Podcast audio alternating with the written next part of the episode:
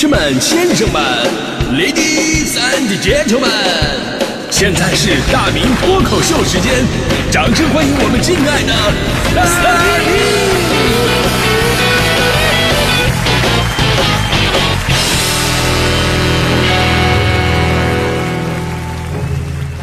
好，欢迎各位来到今天的大明脱口秀，我是大明啊。说到这个微信表情啊，可以说是现在。网络社交当中必不可少的一种存在了，就每个人呢都乐在其中，因为这个没有门槛对吧？虽然我们可能用不起什么 LV 包、香奈儿包、爱马仕包，但是我们一定能用得起表情包。付费的也才一块钱啊！所以今天脱口秀开始呢，咱们先来普及一个知识点，这个知识点很有意思。表情包如今这么普及，那你知道世界上最早的表情符号是什么时候出现的吗？啊，世界上最早的表情符号这个问题啊，我们一听下意识都会，呃，都去想啊，那肯定是在电脑出现以后啊，这个这这这个范围去想。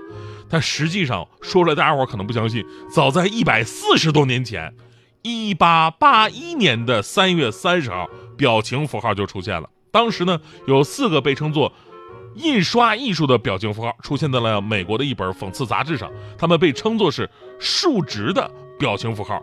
为什么叫竖直的表情符号呢？因为你要竖过来看，而不是像阅读文字一样横着看。我看了一下，其实啊，就是我们用键盘敲出来的符号组成的人脸的那个表情。这个其实我们当年聊 QQ 啊，或者说您发这个手机短信的时候也经常用啊，就跟那一个差不太多，就是一个冒号啊，然后呢后边一个减号，再跟着一个右括号，您竖着看它就是一个笑脸，对吧？你或者把那个右括号换成左括号，那就是一脸不高兴。你要再把括号呢换成一个竖杠啊，一条竖杠在那立着，这就是标准的新闻脸，显示非常客观啊。我们那会儿还没有 emoji 表情的时候，就是用这种方式。但是不熟悉这种套路的人呢，都以为对方手机坏了，出现乱码了。当然了，现在呀，没有人不会用表情包了。表情包种类之丰富啊，已经到了你什么都不用说，只要发表情包就可以跟别人正常交流这么一个神奇的地步了。那天呢，跟强哥吃饭的时候，我就发现了强哥跟强子俩人在那聊微信，强哥表情一脸的开心。我心想啊，真难得呀，这年头跟媳妇聊天还能聊这么开心。那俩人都能聊啥呢？我就好奇呀，我就扫了一眼，我就发现他们两个交流基本上没有文字，都是各种各样的表情包图片。那边发一个一脸阴险的肥猫的表情，上面写着“暗中观察”，意思就是你干坏事了吧？然后这边回复了一个小猫的表情啊，裹在襁褓里的小猫，上面写着弱小、可怜、无助，意思就是我这样我还能干啥？真的啊，就是通篇的，从上到下各种表情。我当时就想，你们俩结婚就是为了斗图吗？哦，开个玩笑啊，这事呢其实说明什么呀？说明表情包真的太深入人心了，已经成为了我们社交过程当中非常常见的一种工具。所以前两天我们说到一条这个热搜的新闻。说微信表情符号写入判决书。说近日呢，江苏高院发布文章指出，大家伙日常使用的微信什么点赞呢、OK 呀，以及太阳啊这些表情包啊，已经写入法院判决书了，成为支撑法院立案并审核的一个证据了。所以告诉我们道理啊，现在这个表情包得谨慎发送，万一有什么法律纠纷，即便你发的是表情包，但是根据上下语境的合理性，你的表情包也是代表你的态度啊，要负法律责任的。而反过来说呢，当你需要确定一些事情的时候，要用文字回答啊，是或者不是。因为有的时候吧，有的朋友就用个表情包，就他意思其实比较含混，你知道吧？比方说有这样的案例，给人家干活啊，没日没夜的干，终于干完了，在微信里边把这个干活的情况交代了一下啊，对方伸出一个大拇指，后来他说这个工作呀没完成，不能给你付款。这哥们纳闷啊，哎，我给你汇报的时候你都伸大拇指了。这不是对对我肯定的意思吗？人家说了，大拇指表示的含义是强，是对你辛苦工作的赞扬，但是没说你干的对呀。你看你那整的一堆的是什么玩意儿？这样的歧义特别的多。比方说，一个哥们儿微信问我之前欠你两千块钱吧，那我现在还给你啊。然后对方比出了一个咱们特别常用的 OK 的手势。对方打完钱之后呢，他就说少一千。对方说不是两千吗？你都说 OK 了。他说我这个不是 OK 的手势，我这是三。我就是告诉你啊，是三千。所以朋友们，这事儿又告诉我们道理啊，即便表情包如今已经非常普及了，但是有的时候我们还是要谨慎使用。一种啊，就像我刚才说的，在涉及到一些关键利益的时候，要说的明白，避免法律纠纷。那么用文字说明啊，就显得特别的重要，避免用表情包来表达那些关键信息。然而，表情包的分歧还不止于此。比方说，我们都知道，表情包本身是有代沟的，哪怕是最基础的 emoji 的这个表情包，两代人的理解可能是不一样的。比方说，这个 emoji 里边有个最基本的表情，就是微笑的一个表情，微笑。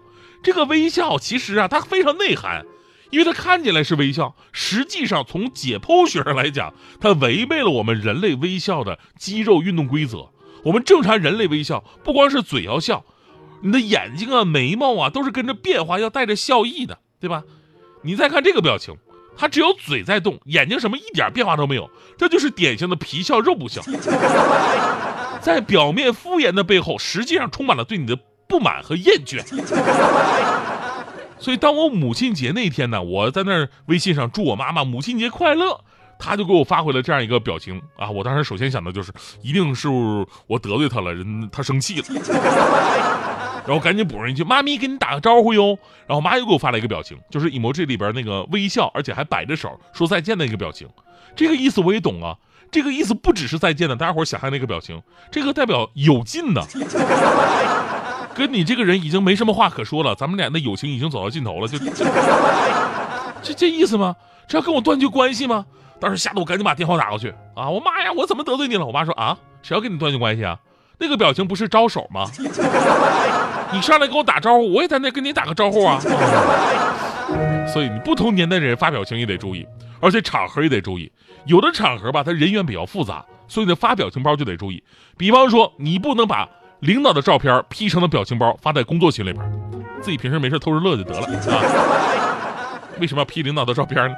还有啊，不要跟长辈啊、老师啊发过多的表情互动啊，该用文字就用文字。你有的时候吧，真的容易出现误会。前两天有一个新闻说，一个孩子有不会的题要问老师，啊，问完题之后呢，还跟着发了两个敲脑袋的表情。啊，敲脑袋就是也是一模这很经典的砸脑袋的那表情。老师看完以后非常生气，要求孩子写检讨，说说你为什么想殴打老师。其实那孩子就想说自己笨啊，敲脑袋也想不出来，而不是说想敲老师的脑袋。还有啊，在老老少少什么人都有的群里边，不要发一些上了尺度的表情。当然，很多时候吧，我们觉得这没什么尺度啊，但是有的人可能就会觉得有什么。这个事儿就很神奇，你知道吗？比方说前两天。在那个高考的节目群里边，我之前不是主持一个高考节目嘛，啊，然后呢，之前都联系什么嘉宾、院长啊、老师啊，都拉到那个群里边来了。我呢就想跟大家伙拉近一下距离，我说了一句“最近天真热呀”，然后发了一个现在特别流行的那个就海绵宝宝里边的派大星，派大星撕破自己衣服的动图，呼嚓一下把自己衣服撕了，然后整个群都沉默了，没人接话。只留下派大星那个动图在不停的撕衣服，这事儿神奇就神奇在，如果你稍微接一句话，这事儿一点不尴尬；但是没人接话，就越看越尴尬。所以嘛，今天说这么多，希望大家伙呢一定要利用好表情包，让它成为社交的润滑剂，而不是成为社交的阻力。真的，表情包这东西用好了吧，有意想不到的效果。就比方说，我举个例子啊，微信转错钱这事儿你们干过吗？就是本来呢是要给 A 转。那有的时候你会下意识的点开你平时经常联系的另外一个人，就给他转过去了，哎，转到 B 的手里了。呃，因为点他的微信呢，你就习惯了嘛，没注意。我之前就干过，我要给别人转两千块钱，就下意识的转到大齐大迪微信里边。当时转完之后，我这个吃了手机的心都有啊！我你也知道，微信呢没有这个转错权撤回的这么一个功能，他找不回来。啊，要是靠大迪自觉的还给我，他肯定不带还的。那家现在还天天埋怨我不请他吃饭呢，我都能想到他最多花我一千五，说什么见者有份儿你知道吗？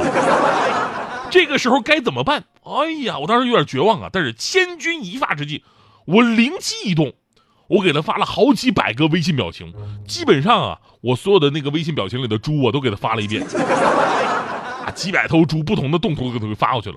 过了几分钟，大地回了一句：“你有病啊！”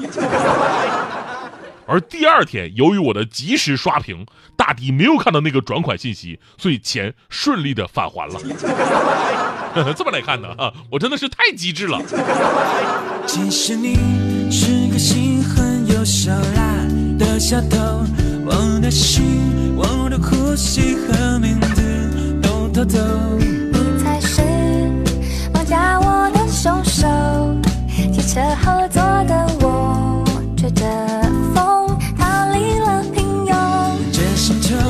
天天有五十亿人在错过多幸运有你一起看星星在争宠这一刻。